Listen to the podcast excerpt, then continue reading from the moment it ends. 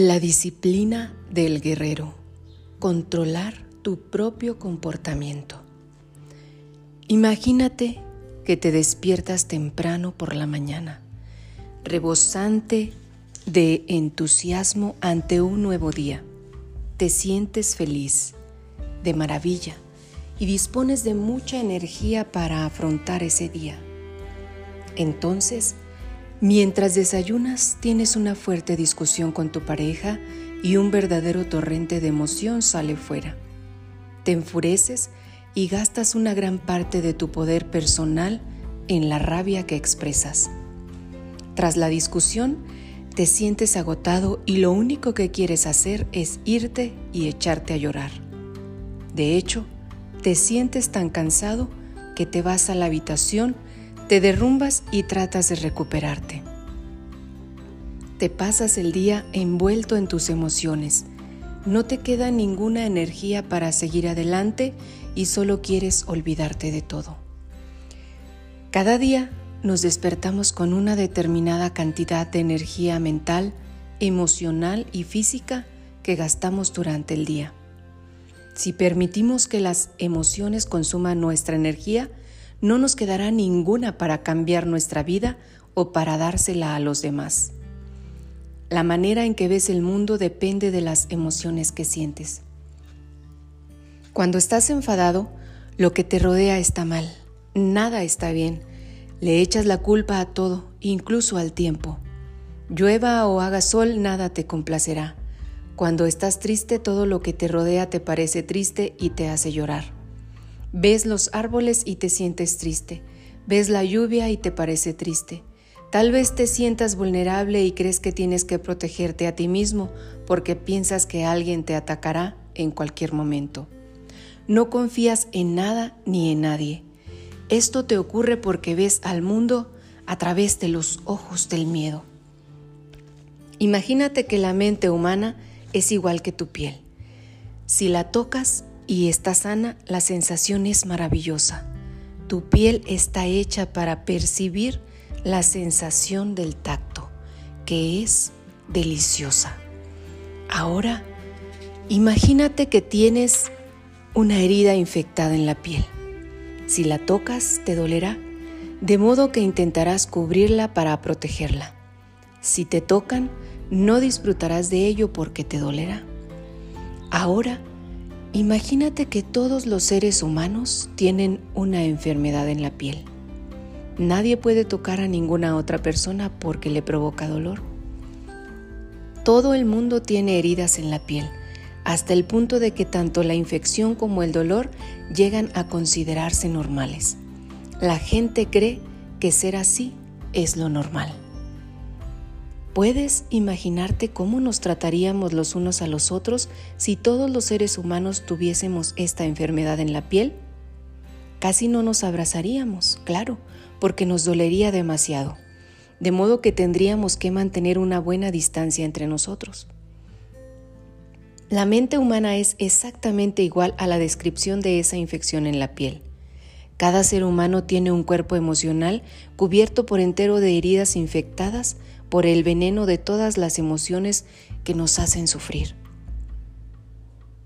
El odio, la rabia, la envidia y la tristeza. Una injusticia abre una herida en nuestra mente y reaccionamos produciendo veneno emocional por causa de los conceptos y creencias que tenemos sobre qué es justo y qué no lo es, debido al proceso de domesticación la mente está tan herida y llena de veneno que todos creemos que ese estado es el normal. Sin embargo, te aseguro que no lo es. Nuestro sueño del planeta es disfuncional. Los seres humanos tenemos una enfermedad mental llamada miedo. Los síntomas de esta enfermedad son todas las emociones que nos hacen sufrir. Rabia, odio, tristeza, envidia y desengaño. Cuando el miedo es demasiado grande, la mente racional empieza a fallar y a esto lo denominamos enfermedad mental. El comportamiento psicótico tiene lugar cuando la mente está tan asustada y las heridas son tan profundas que parece mejor romper el contacto con el mundo exterior. Si somos capaces de ver nuestro estado mental como una enfermedad, descubriremos que existe una cura. No es necesario que suframos más. En primer lugar, necesitamos saber la verdad para curar las heridas emocionales por completo. Debemos abrirlas y extraer el veneno. ¿Cómo lo podemos hacer? Hemos de perdonar. Perdonar a los que creemos que se han portado mal con nosotros, no porque se lo merezcan, sino porque sentimos tanto amor por nosotros mismos que no queremos continuar pagando por esas injusticias. El perdón es la única manera de sanarnos. Podemos elegir perdonar porque sentimos compasión por nosotros mismos. Podemos dejar marchar el resentimiento y declarar, ya basta. No volveré a ser el gran juez que actúa contra mí mismo. No volveré a maltratarme ni agredirme. No volveré a ser la víctima. Para empezar, es necesario que perdonemos a nuestros padres, a nuestros hermanos, a nuestros amigos, pero sobre todo al concepto que tenemos de Dios. Porque Dios es mucho más del concepto humano que tenemos de Él. Una vez te perdones a ti mismo, el autorrechazo desaparecerá de tu mente. Empezarás a aceptarte y el amor que sentirás por ti será tan fuerte que al final acabarás aceptándote por completo tal como eres. Así empezamos a ser libres los seres humanos. El perdón es la clave. Sabrás que has perdonado a alguien cuando lo veas y ya no sientas ninguna reacción emocional. Oirás el nombre de esa persona y no sentirás ninguna reacción emocional. Cuando alguien te toca lo que antes era una herida y ya no sientes dolor, entonces sabes que realmente has perdonado. La herida ha sanado. La verdad es como un escalpelo es dolorosa porque abre todas las heridas que están cubiertas por mentiras para así poder sanarlas. Esas mentiras son lo que llamamos el sistema de negación, que resulta práctico porque nos permite tapar nuestras heridas y continuar funcionando. Pero cuando ya no tenemos heridas ni veneno, no necesitamos mentir más. No necesitamos el sistema de negación porque se puede tocar una mente sana sin que experimente ningún dolor. Cuando la mente está limpia, el contacto resulta placentero. Para la mayoría de las personas, el problema reside en que pierden el control de sus emociones. En el ser humano es el mismo quien debe controlar sus propias emociones y no al revés. Cuando perdemos el control, decimos cosas que no queremos decir y hacemos cosas que no queremos hacer. Debemos aprender a controlar nuestras emociones a fin de tener el suficiente poder personal para cambiar los acuerdos basados en el miedo y escapar así del infierno para crear nuestro propio cielo personal. ¿Cómo nos podemos convertir en guerreros? Los guerreros tienen algunas características que son prácticamente iguales en todo el mundo. Son conscientes. Esto es muy importante. Hemos de ser conscientes de que estamos en guerra. Y esa guerra que tiene lugar en nuestra mente requiere disciplina, no la disciplina del soldado, sino la disciplina del guerrero, no la disciplina que proviene del exterior y nos dice qué hacer y qué no hacer, sino la de ser nosotros mismos, sin importar lo que esto signifique. El guerrero tiene control no sobre otros seres humanos, sino sobre sí mismo, controla sus propias emociones. Reprimimos nuestras emociones cuando perdemos el control, no cuando lo mantenemos. La gran diferencia entre un guerrero y una víctima es que ésta se reprime y el guerrero se refrena. Las víctimas se reprimen porque tienen miedo de mostrar sus emociones, de decir lo que quieren decir. Refrenarse no es lo mismo que reprimirse. Significa retener las emociones y expresarlas en el momento adecuado, ni antes ni después. Esta es la razón por la cual los guerreros son impecables. Tienen un control absoluto sobre todas sus emociones y por consiguiente sobre su propio comportamiento. Tomado de el libro Los Cuatro Acuerdos del Dr. Miguel Ruiz, una guía práctica para la libertad personal.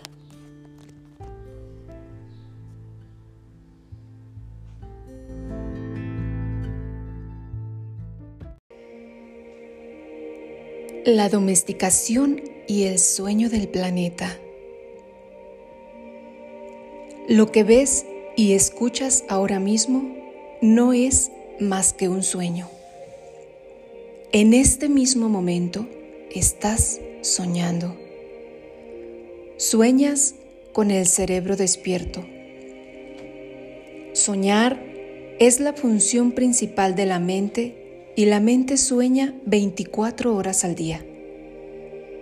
Sueña cuando el cerebro está despierto y también cuando está dormido. La diferencia estriba en que cuando el cerebro está despierto, hay un marco material que nos hace percibir las cosas de una forma lineal.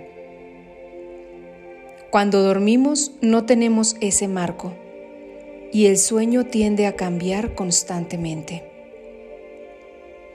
Los seres humanos soñamos todo el tiempo. Antes de que naciésemos, aquellos que nos precedieron crearon un enorme sueño externo que llamaremos el sueño de la sociedad o el sueño del planeta. El sueño del planeta es el sueño colectivo hecho miles de millones de años de sueños, de sueños personales que unidos crean un sueño de una familia, un sueño de una comunidad, un sueño de una sociedad, un sueño de un país y finalmente un sueño de toda la humanidad.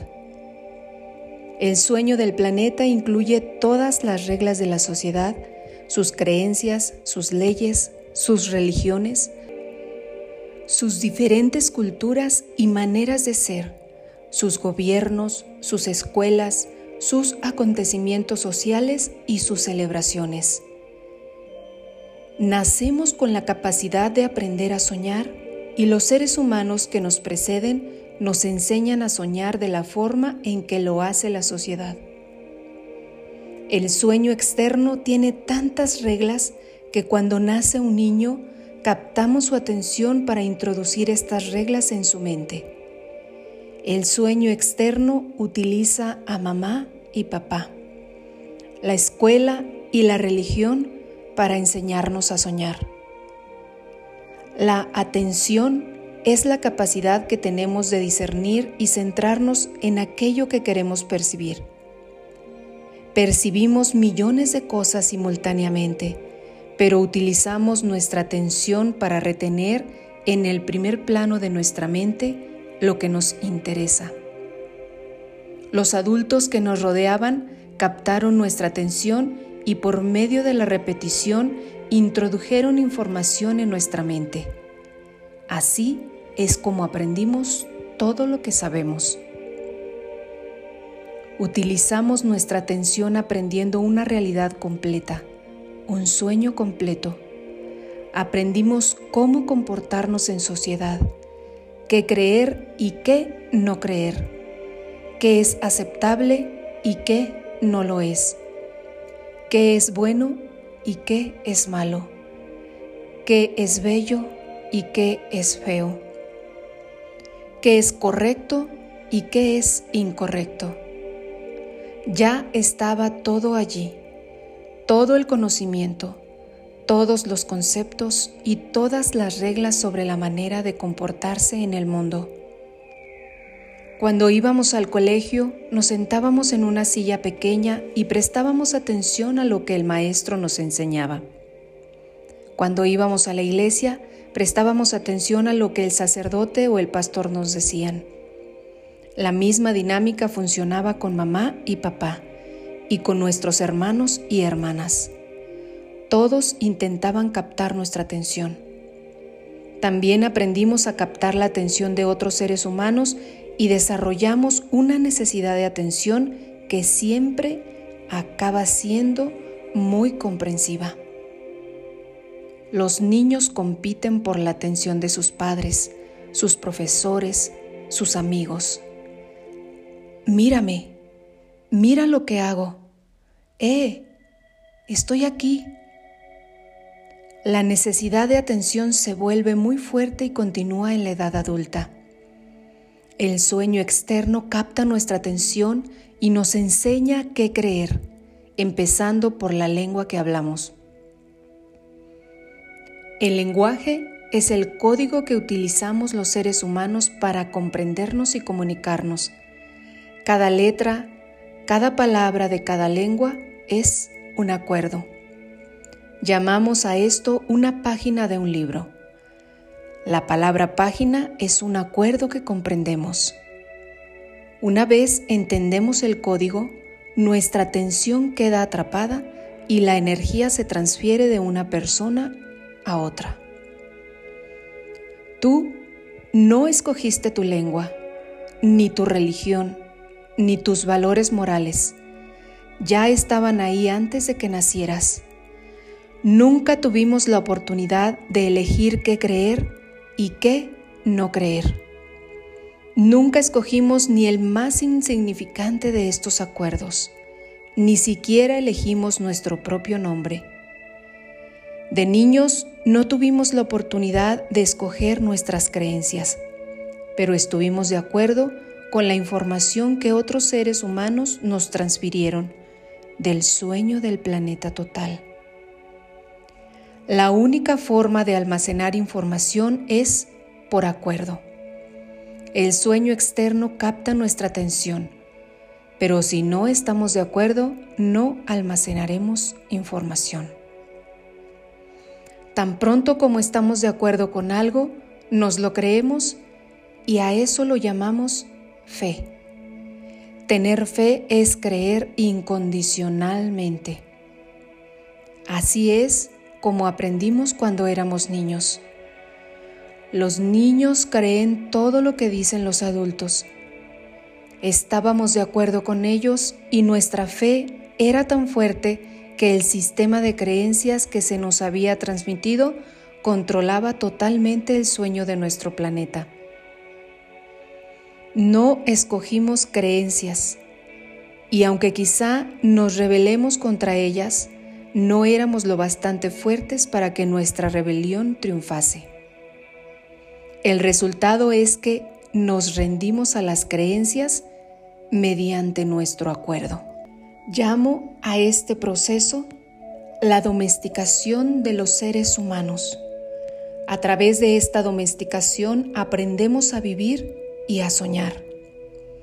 En la domesticación humana, la información del sueño externo se transfiere al sueño interno y crea todo nuestro sistema de creencias.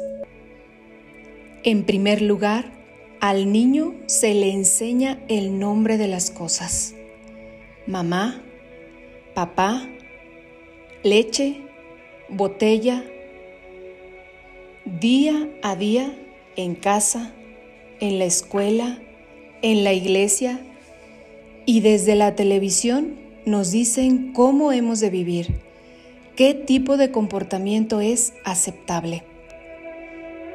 El sueño externo nos enseña cómo ser seres humanos tenemos todo un concepto de lo que es una mujer y de lo que es un hombre.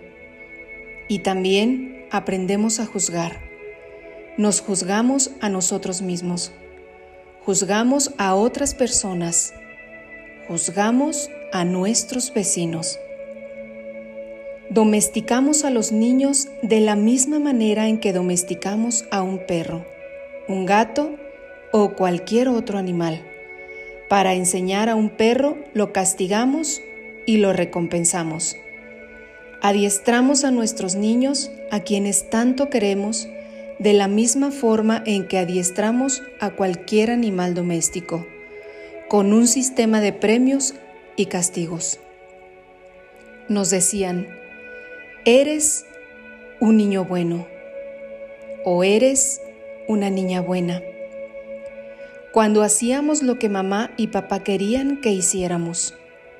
Cuando no lo hacíamos, éramos una niña mala o un niño malo.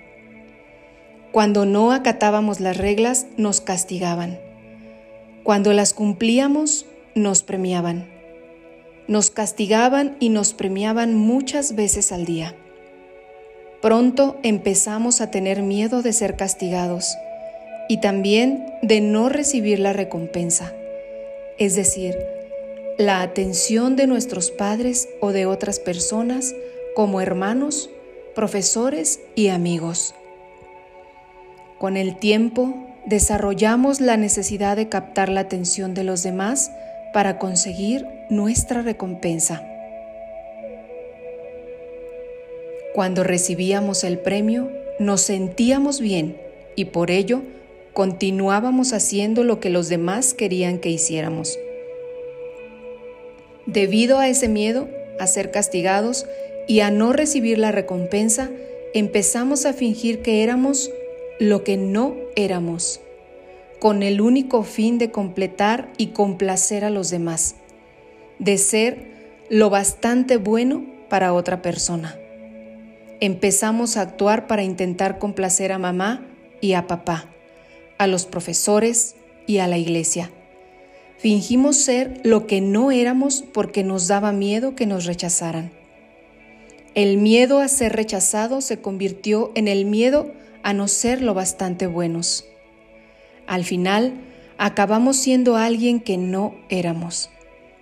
Nos convertimos en una copia de las creencias de mamá, las creencias de papá, las creencias de la sociedad y las creencias de la religión. En el proceso de domesticación perdimos todas nuestras tendencias naturales y cuando fuimos lo bastante mayores para que nuestra mente lo comprendiera, aprendimos a decir que no.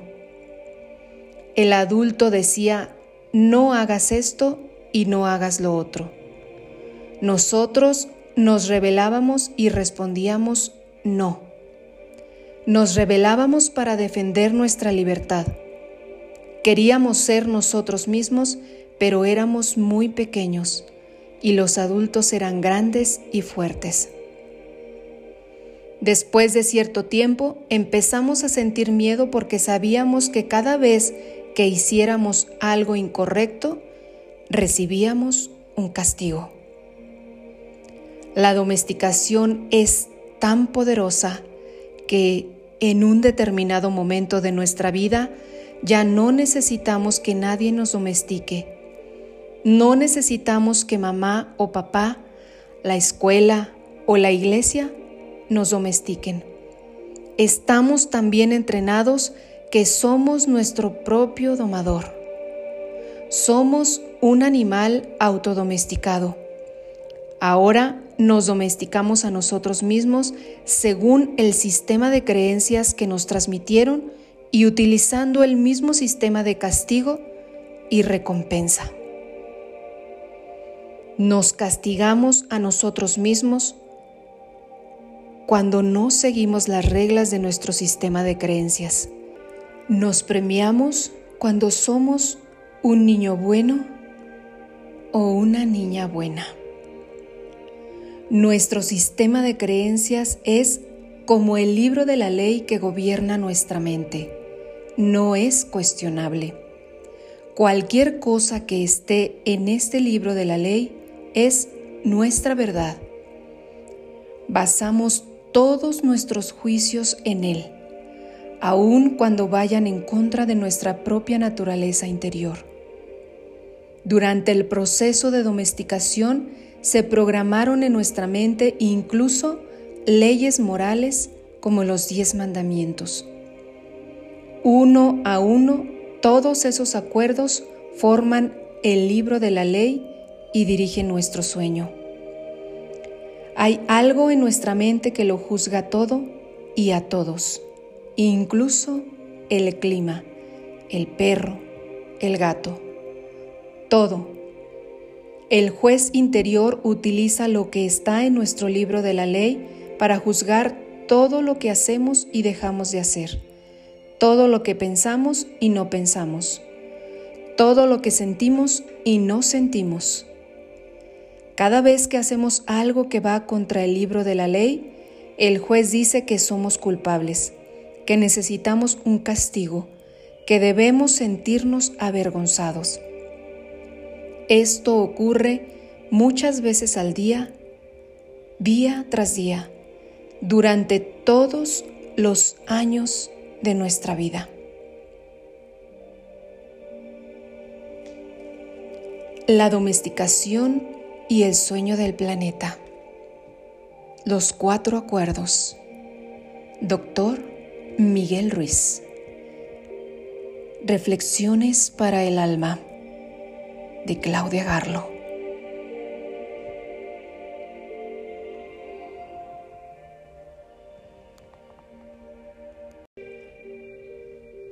Hay otra parte en nosotros que recibe los juicios y a esa parte la llamamos la víctima.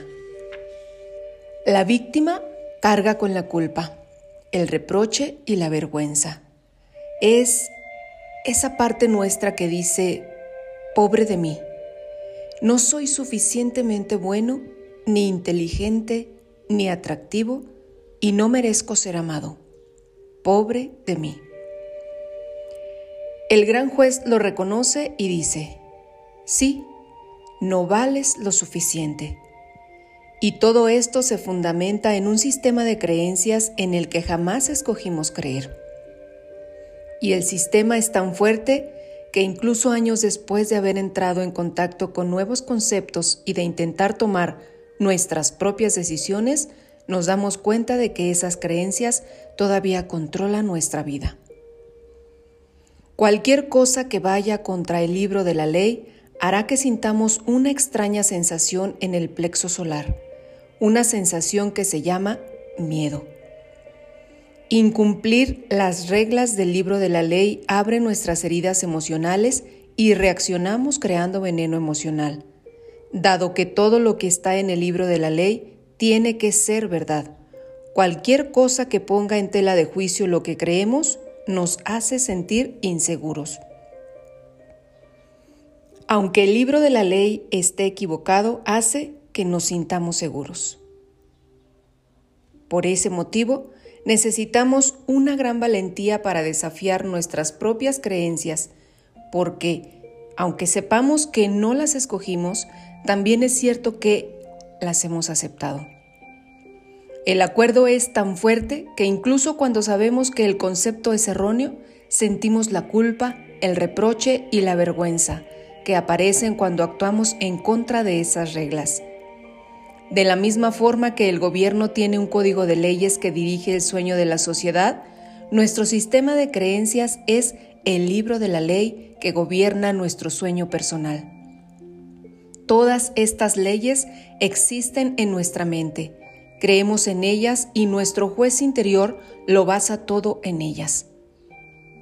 El juez decreta y la víctima sufre la culpa y el castigo. Pero, ¿quién dice que este sueño sea justo? La verdadera justicia consiste en pagar solo una vez por cada error. Lo que es verdaderamente injusto es pagar varias veces por el mismo error.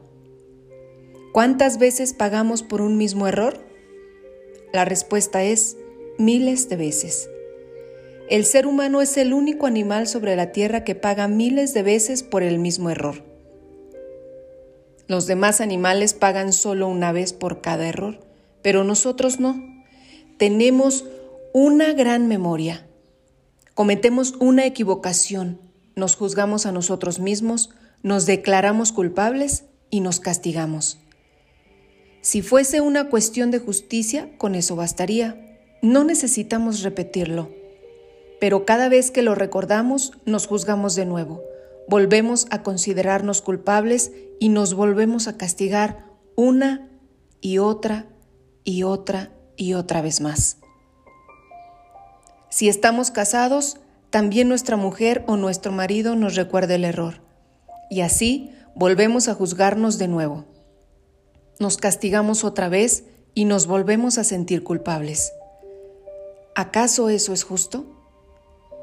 ¿Cuántas veces hacemos que nuestra pareja, hijos o nuestros padres paguen por el mismo error? Cada vez que recordamos el error, los culpamos de nuevo y les enviamos todo el veneno emocional que sentimos frente a la injusticia. Hacemos que vuelvan a pagar por ello. ¿Eso es justicia? El juez de la mente está equivocado porque el sistema de creencias, el libro de la ley, es erróneo. Todo el sistema y el sueño se fundamenta en una ley falsa. El 95% de creencias que hemos almacenado en nuestra mente no son más que mentiras, y si sufrimos es porque creemos en todas ellas.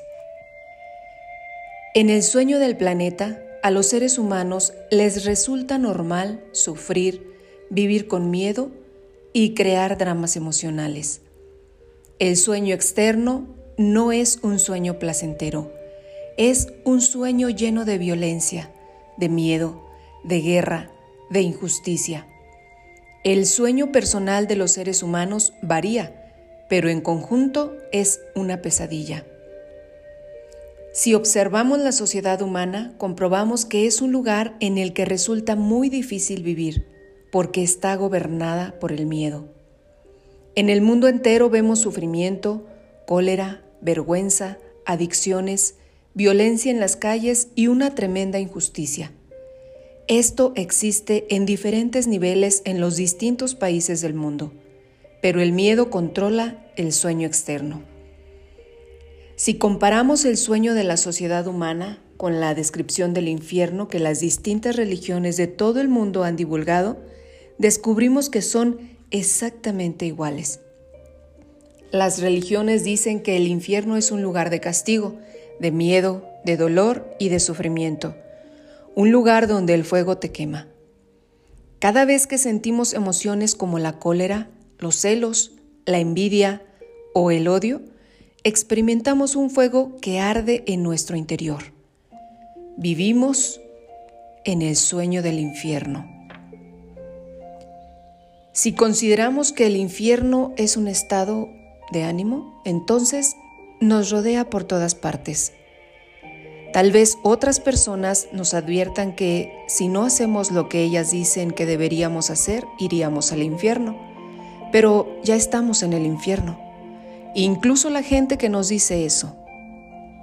Ningún ser humano puede condenar a otro al infierno porque ya estamos en él. Es cierto que los demás pueden llevarnos a un infierno todavía más profundo, pero únicamente si nosotros se lo permitimos. Cada ser humano, hombre o mujer, tiene su sueño personal, que, al igual que ocurre con el sueño de la sociedad, a menudo está dirigido por el miedo aprendemos a soñar el infierno en nuestra propia vida, en nuestro propio sueño personal. El mismo miedo se manifiesta de distintas maneras en cada persona, por supuesto, pero todos sentimos cólera, celos, odio, envidia y otras emociones negativas. Nuestro sueño personal también puede convertirse en una pesadilla permanente en la que sufrimos y vivimos en un estado de miedo constante. Toda la humanidad busca la verdad, la justicia y la belleza. Estamos inmersos en una búsqueda eterna de la verdad porque solo creemos en las mentiras que hemos almacenado en nuestra mente. Buscamos la justicia porque en el sistema de creencias que tenemos no existe. Buscamos la belleza porque, por muy bella que sea una persona, no creemos que lo sea seguimos buscando y buscando cuando todo está ya en nosotros. No hay ninguna verdad que encontrar. Donde quiera que miremos, todo lo que vemos es la verdad. Pero debido a los acuerdos y las creencias que hemos almacenado en nuestra mente, no tenemos ojos para verla. No vemos la verdad porque estamos ciegos. Lo que nos ciega son todas esas falsas creencias que tenemos en la mente. Necesitamos sentir que tenemos razón y que los demás están equivocados. Confiamos en lo que creemos y nuestras creencias nos invitan a sufrir. Es como si viviéramos en medio de una bruma que nos impide ver más allá de nuestras propias narices. Vivimos en una bruma que ni tan siquiera es real. Es un sueño. Nuestro sueño personal de la vida, lo que creemos, todos los conceptos que tenemos sobre lo que somos, todos los acuerdos a los que hemos llegado con los demás, con nosotros mismos e incluso con Dios. Toda nuestra mente es una bruma que los toltecas llamaron mitote. Nuestra mente es un sueño en el que miles de personas hablan a la vez y nadie comprende a nadie. Esta es la condición de la mente humana, un gran mitote, y así es imposible ver lo que realmente somos. En la India lo llaman Maya, que significa ilusión es nuestro concepto de yo soy. Todo lo que creemos sobre nosotros mismos y el mundo, todos los conceptos y programas que tenemos en la mente, todo eso es el mitote.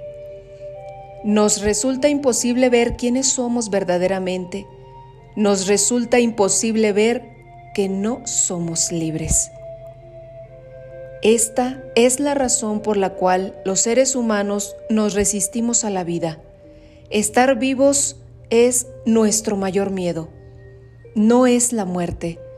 Nuestro mayor miedo es arriesgarnos a vivir, correr el riesgo de estar vivos y de expresar lo que realmente somos. Hemos aprendido a vivir intentando satisfacer las exigencias de otras personas. Hemos aprendido a vivir según los puntos de vista de los demás por miedo a no ser aceptados y de no ser lo suficientemente buenos para otras personas. Durante el proceso de domesticación nos formamos una imagen mental de la perfección con el fin de tratar de ser lo suficientemente buenos. Creamos una imagen de cómo deberíamos ser para que los demás nos aceptaran. Intentamos complacer especialmente a las personas que nos aman como papá y mamá, nuestros hermanos y hermanas mayores, los sacerdotes y los profesores. Al tratar de ser lo suficientemente buenos para ellos, creamos una imagen de perfección, pero no encajamos en ella. Creamos una imagen, pero no es una imagen real. Bajo ese punto de vista, nunca seremos perfectos. Nunca. Como no somos perfectos, nos rechazamos a nosotros mismos. El grado de rechazo depende de lo efectivos que hayan sido los adultos para romper nuestra integridad. Tras la domesticación ya no se trata de que seamos lo suficientemente buenos para los demás. No somos lo suficientemente buenos para nosotros mismos porque no encajamos en nuestra propia imagen de perfección. Nos resulta imposible perdonarnos por no ser lo que desearíamos ser, o mejor dicho, por no ser quienes creemos que deberíamos ser. No podemos perdonarnos por no ser perfectos. Doctor Miguel Ruiz, Los Cuatro Acuerdos, un libro de sabiduría tolteca, leído por Claudia Garlo en Reflexiones para el Alma. Mi abrazo de luz y amor de mi alma a tu alma.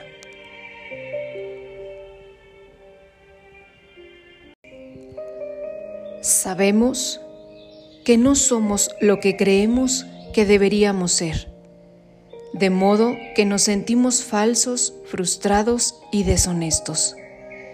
Intentamos ocultarnos y fingimos ser lo que no somos. El resultado es un sentimiento de falta de autenticidad y una necesidad de utilizar máscaras sociales para evitar que los demás se den cuenta. También nos da mucho miedo que alguien descubra que no somos lo que pretendemos ser. Juzgamos a los demás según nuestra propia imagen de la perfección y naturalmente no alcanzan nuestras expectativas. Nos deshonramos a nosotros mismos solo para complacer a otras personas. Incluso llegamos a dañar nuestro cuerpo para que los demás nos acepten. Vemos a adolescentes que se drogan con el único fin de no ser rechazados por otros adolescentes. No son conscientes de que el problema estriba en que no se aceptan a sí mismos. Se rechazan porque no son lo que pretenden ser. Desean ser de una manera determinada, pero no lo son, y esto hace que se sientan culpables y avergonzados. Los seres humanos nos castigamos a nosotros mismos sin cesar por no ser como creemos que deberíamos ser. Nos maltratamos a nosotros mismos y utilizamos a otras personas para que nos maltraten. Pero nadie nos maltrata más que nosotros mismos. El juez, la víctima y el sistema de creencias son los que nos llevan a hacerlo. Es cierto que algunas personas dicen que su marido o su mujer, su madre o su padre los maltrató, pero sabemos que nosotros nos maltratamos todavía más. Nuestra manera de juzgarnos es la peor que existe. Si cometemos un error delante de los demás, intentamos negarlo y taparlo. Pero tan pronto como estamos solos, el juez se vuelve tan tenaz y el reproche es tan fuerte que nos sentimos realmente estúpidos, inútiles o indignos. Nadie en toda tu vida te ha maltratado más que tú mismo. El límite del maltrato que tolerarás de otra persona es exactamente el mismo al que te sometes tú. Si alguien llega a maltratarte un poco más, lo más probable es que te alejes de esa persona. Sin embargo, si alguien te maltrata un poco menos de lo que sueles maltratarte tú, seguramente continuarás con esa relación y la tolerarás siempre. Si te castigas de forma exagerada, es posible que incluso llegues a tolerar a alguien que te agrede físicamente te humilla y te trata como si fueras basura. ¿Por qué? Porque de acuerdo con tu sistema de creencias, dices, me lo merezco. Esta persona me hace un favor al estar conmigo. No soy digno de amor ni de respeto. No soy suficientemente bueno. Necesitamos que los demás nos acepten y nos amen pero nos resulta imposible aceptarnos y amarnos a nosotros mismos. Cuanta más autoestima tenemos, menos nos maltratamos. El abuso de uno mismo nace del autorrechazo y este de la imagen que tenemos de lo que significa ser perfecto y de la imposibilidad de alcanzar ese ideal. Nuestra imagen de perfección es la razón por la cual nos rechazamos. Es el motivo por el cual no nos aceptamos a nosotros mismos tal como somos y no aceptamos a los demás tal como son. El preludio de un nuevo sueño. Has establecido millares de acuerdos contigo mismo, con otras personas con el sueño que es tu vida, con Dios, con la sociedad, con tus padres, con tu pareja, con tus hijos. Pero los acuerdos más importantes son los que has hecho contigo mismo. En esos acuerdos te has dicho quién eres, qué sientes, qué crees y cómo debes comportarte. El resultado es lo que llamas tu personalidad. En esos acuerdos dices, esto es lo que soy, esto es lo que creo. Soy capaz de hacer ciertas cosas y hay otras que no puedo hacer. Esto es real y lo otro es fantasía. Esto es posible y aquello es imposible. Un solo acuerdo no sería un gran problema, pero tenemos muchos acuerdos que nos hacen sufrir, que nos hacen fracasar en la vida. Si quieres vivir con alegría y satisfacción, debes hallar la valentía necesaria para romper esos acuerdos que se basan en el miedo y reclamar tu poder personal. Los acuerdos que surgen del miedo requieren un gran gasto de energía, pero los que surgen del amor nos ayudan a conservar nuestra energía e incluso nos ayudan a aumentarla. Todos nacemos con una determinada cantidad de poder personal que se renueva cada día con el descanso. Desgraciadamente, gastamos todo nuestro poder personal primero en crear esos acuerdos y después en mantenerlos. Los acuerdos a los que hemos llegado consumen nuestro poder personal y el resultado es que nos sentimos impotentes. Solo nos queda el poder justo para sobrevivir cada día, porque utilizamos la mayor parte de él en mantener los acuerdos que nos atrapan en el sueño del planeta. ¿Cómo podemos cambiar todo el sueño de nuestra vida cuando ni siquiera tenemos poder para cambiar hasta el acuerdo más insignificante? Si somos capaces de reconocer que nuestra vida está gobernada por nuestros acuerdos y el sueño de nuestra vida no nos gusta, necesitamos cambiar los acuerdos.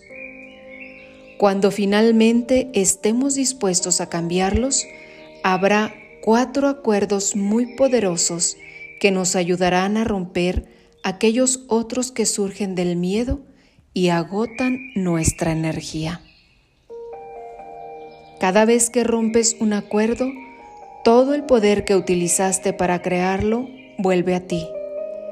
Si los adoptas, estos cuatro acuerdos crearán el poder personal necesario para que cambies todo tu antiguo sistema de acuerdos. Necesitas una gran cantidad para adoptar los cuatro acuerdos, pero si eres capaz de empezar a vivir con ellos, tu vida se transformará de una manera maravillosa. Verás cómo el drama del infierno desaparece delante de tus mismos ojos. En lugar de vivir en el sueño del infierno, crearás un nuevo sueño tu sueño personal del cielo. Doctor Miguel Ruiz Los Cuatro Acuerdos Un libro de sabiduría tolteca leído por Claudia Garlo en Reflexiones para el Alma. Un abrazo de luz, sabiduría y paz de mi alma a tu alma.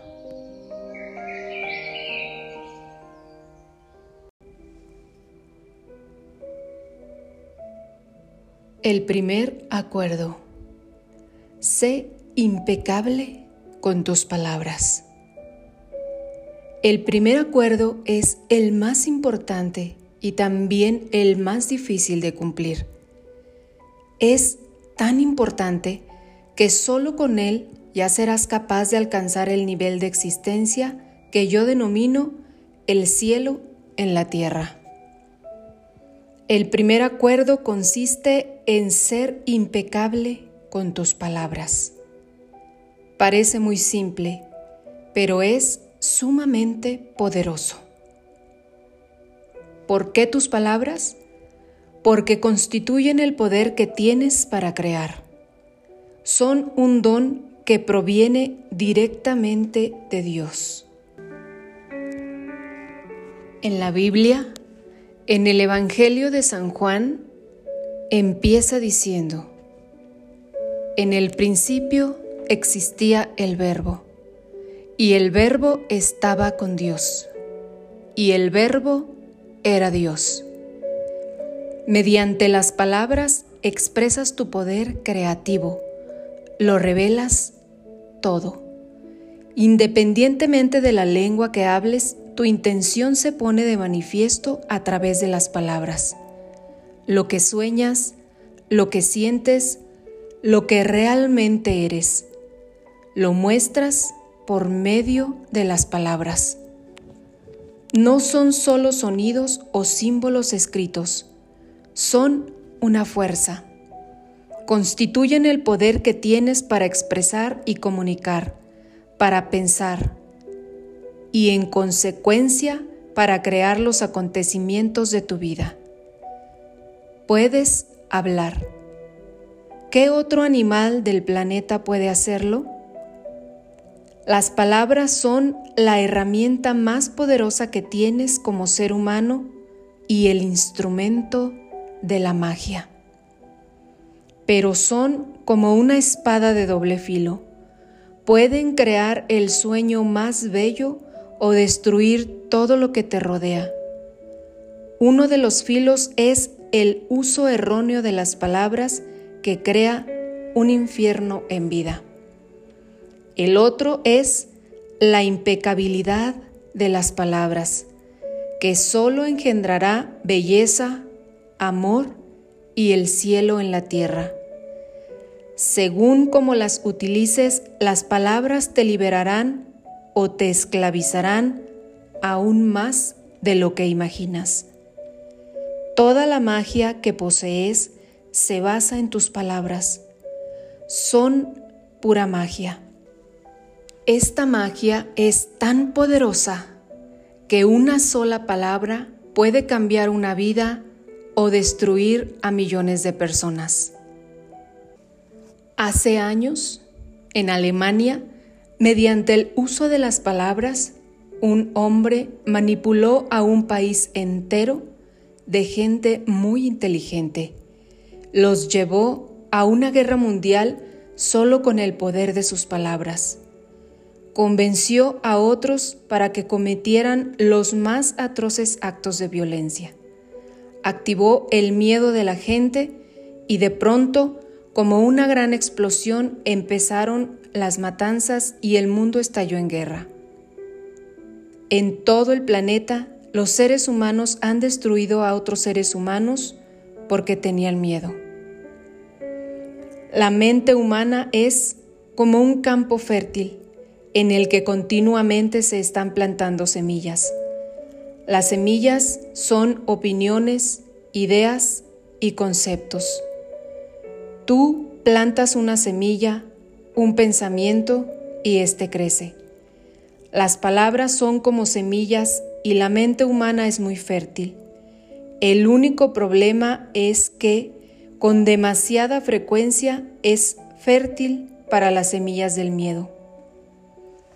Todas las mentes humanas son fértiles, pero solo para la clase de semilla para la que están preparadas. Lo importante es descubrir para qué clase de semillas es fértil nuestra mente y prepararla para recibir las semillas del amor. Una palabra es como un hechizo, y los humanos utilizamos las palabras como magos de magia hechizándonos los unos a los otros imprudentemente. todo ser humano es un mago y por medio de las palabras puede hechizar a alguien o liberarlo de un hechizo. Continuamente estamos lanzando hechizos con nuestras opiniones. Por ejemplo, me encuentro con un amigo y le digo una opinión que se me acaba de ocurrir. Le digo, mm, veo en tu cara el color de los que acaban teniendo cáncer. Si escucha esas palabras y está de acuerdo, desarrollará un cáncer en menos de un año. Ese es el poder de las palabras. Durante nuestra domesticación, nuestros padres y hermanos expresaban sus opiniones sobre nosotros sin pensar. Nosotros nos creíamos lo que nos decían y vivíamos con el miedo que nos provocaban sus opiniones, como la de que no servíamos para nadar, para los deportes o para escribir. Alguien da una opinión y dice, mira, qué niña tan fea. La niña lo oye, se cree que es fea y crece con esa idea en la cabeza. No importa lo guapa que sea, mientras mantenga este acuerdo, creerá que está fea. Estará bajo ese hechizo. Las palabras captan nuestra atención, entran en nuestra mente y cambian por entero para bien o para mal nuestras creencias. Otro ejemplo. Quizá pienses que eres estúpido y tal vez lo hayas creído desde siempre. Y es un hechizo o un acuerdo muy difícil de romper. Este acuerdo es tan difícil y tan posible que te lleve a realizar cosas con el único fin de convencerte de que realmente eres estúpido. Puede que hagas algo y te digas a ti mismo, me gustaría ser inteligente, pero debo ser estúpido porque si no lo fuera, no habría hecho esto. La mente se mueve en cientos de direcciones diferentes y podríamos pasarnos días enteros atrapados únicamente por la creencia de nuestra propia estupidez. Pero un día alguien capta tu atención y con palabras te hace saber que no eres estúpido.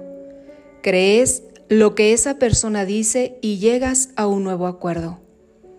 Y el resultado es que dejas de sentirte o de actuar como un estúpido.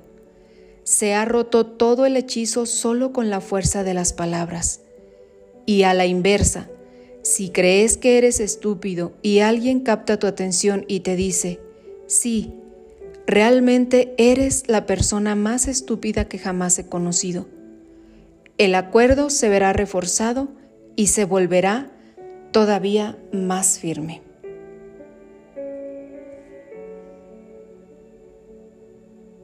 Reflexiones para el alma.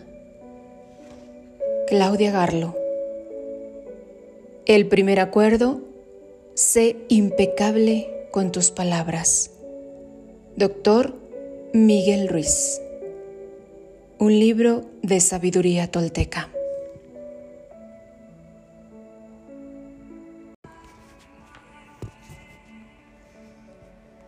Veamos ahora lo que significa la palabra impecabilidad.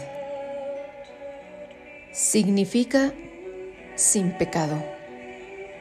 Impecable proviene del latín pecatus, que quiere decir pecado.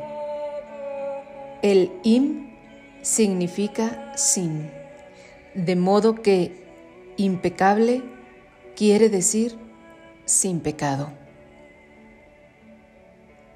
Un pecado es cualquier cosa que haces y que va contra ti. Todo lo que sientas, creas o digas que vaya contra ti es un pecado. Vas contra ti cuando te juzgas y te culpas por cualquier cosa. No pecar es hacer exactamente lo contrario. Ser impecable es no ir contra ti mismo. Cuando eres impecable, asumes la responsabilidad de tus actos, pero sin juzgarte ni culparte. El pecado empieza con el rechazo de uno mismo. El mayor pecado que cometes es rechazarte a ti mismo. Ser impecable con tus palabras es no utilizarlas contra ti mismo. Si te veo en la calle y te llamo estúpido, puede parecer que utilizo esa palabra contra ti, pero en realidad la utilizo contra mí mismo. Porque tú me odiarás por ello y tu odio no será bueno para mí. Por lo tanto, si me enfurezco y con mis palabras te envío todo mi veneno emocional, las estoy utilizando en mi contra. Si me amo a mí mismo, expresaré ese amor en mis relaciones contigo y seré impecable con mis palabras, porque la acción provoca una reacción semejante. Si te amo, tú me amarás. Si te insulto, me insultarás. Si siento gratitud por ti, tú la sentirás por mí. Si soy egoísta contigo, tú lo serás conmigo. Si utilizo mis palabras para hechizarte, tú emplearás las tuyas para hechizarme a mí. Ser impecable con tus palabras significa utilizar tu energía correctamente en la dirección de la verdad y del amor por ti mismo. Si llegas a un acuerdo contigo para ser impecable con tus palabras, eso bastará para que la verdad se manifieste a través de ti y limpie todo el veneno emocional. Pero llegar a este acuerdo es difícil porque hemos aprendido a hacer precisamente todo lo contrario. Hemos aprendido a hacer de la mentira un hábito al comunicarnos con los demás y aún más importante al hablar con nosotros mismos. No somos impecables con nuestras palabras. También las palabras las utilizamos correctamente, por supuesto, pero no lo hacemos muy a menudo. Por lo general empleamos las palabras para programar nuestro veneno personal, para expresar rabia, celos, envidia, odio. Las palabras son pura magia, el don más poderoso que tenemos como seres humanos, y las utilizamos contra nosotros mismos. Las usamos para fomentar el odio entre las distintas razas Hacemos mal uso de las palabras con gran frecuencia y así es como creamos y perpetuamos el sueño del infierno. Dado que las palabras son magia que poseemos los seres humanos y su uso equivocado es magia, utilizamos la magia constantemente sin tener la menor idea de ello. Por ejemplo, había una vez una mujer inteligente y de gran corazón esta mujer tenía una hija a la que adoraba. Una noche llegó a casa después de un duro día de trabajo, muy cansada y con un terrible dolor de cabeza. Quería paz y tranquilidad, pero su hija saltaba y cantaba alegremente. No era consciente de cómo se sentía su madre. Estaba en su estado y en su mundo, en su sueño. Se sentía de maravilla y saltaba y cantaba cada vez más fuerte, expresando su alegría y su amor. Cantaba tan fuerte que el dolor de cabeza de su madre aún empeoró más, hasta que, en un momento determinado, la madre perdió el control. Miró muy enfadada a su preciosa hija y le dijo, Cállate, tienes una voz horrible. ¿Es que no sabes estar callada lo cierto es que en ese momento la tolerancia de la madre frente a cualquier ruido era inexistente. No era que la voz de su hija fuera horrible, pero la hija creyó lo que le dijo su madre y llegó a un acuerdo con ella misma. Después de esto ya no cantó más, porque creía que su voz era horrible. En la escuela se volvió tímida y si le pedían que cantase, se negaba a hacerlo. Incluso hablar con los demás se convirtió en algo difícil.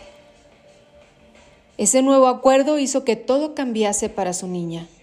Creyó que debía reprimir sus emociones para que la aceptaran y la amaran.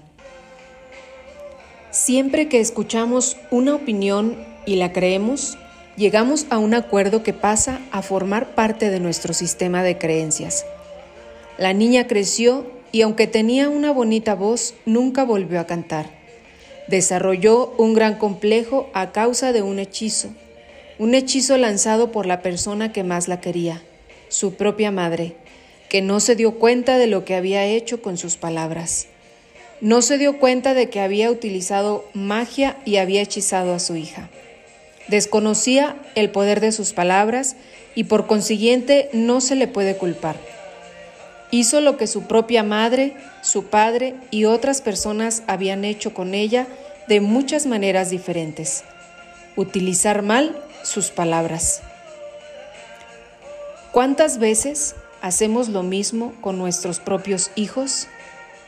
Les lanzamos opiniones de este tipo y ellos cargan con esa magia negra durante años y años. Las personas que nos quieren emplean magia con nosotros, pero no saben lo que hacen. Por ello debemos perdonarlos, porque no saben lo que hacen. Otro ejemplo. Te despiertas por la mañana sintiéndote muy contenta te sientes tan bien que te pasas dos horas delante del espejo arreglándote. Entonces una de sus mejores amigas te dice, ¿qué te ha pasado? Estás horrorosa. Mira tu vestido. Haces el ridículo. Ya está. Con eso es suficiente para enviarte a lo más profundo del infierno. Quizá esa amiga te hizo este comentario solo para herirte y lo consiguió. Te dio una opinión que llevaba tras ella todo el poder de sus palabras. Si aceptas esa opinión, se convierte en un acuerdo. Y entonces tú mismo pones todo tu poder en esa opinión que se convierte en magia negra. Los hechizos de este tipo son difíciles de romper la única manera de deshacer un hechizo es llegar a un nuevo acuerdo que se base en la verdad. La verdad es el aspecto más importante del hecho de ser impecable con tus palabras. La espada tiene dos filos. En uno están las mentiras que crean la magia negra y en el otro está la verdad que tiene el poder de deshacer los hechizos. Solo la verdad nos hará libres. Doctor Miguel Ruiz. Los cuatro acuerdos. Sé impecable con tus palabras. Primer acuerdo. Reflexiones para el alma. De Claudia Garlo.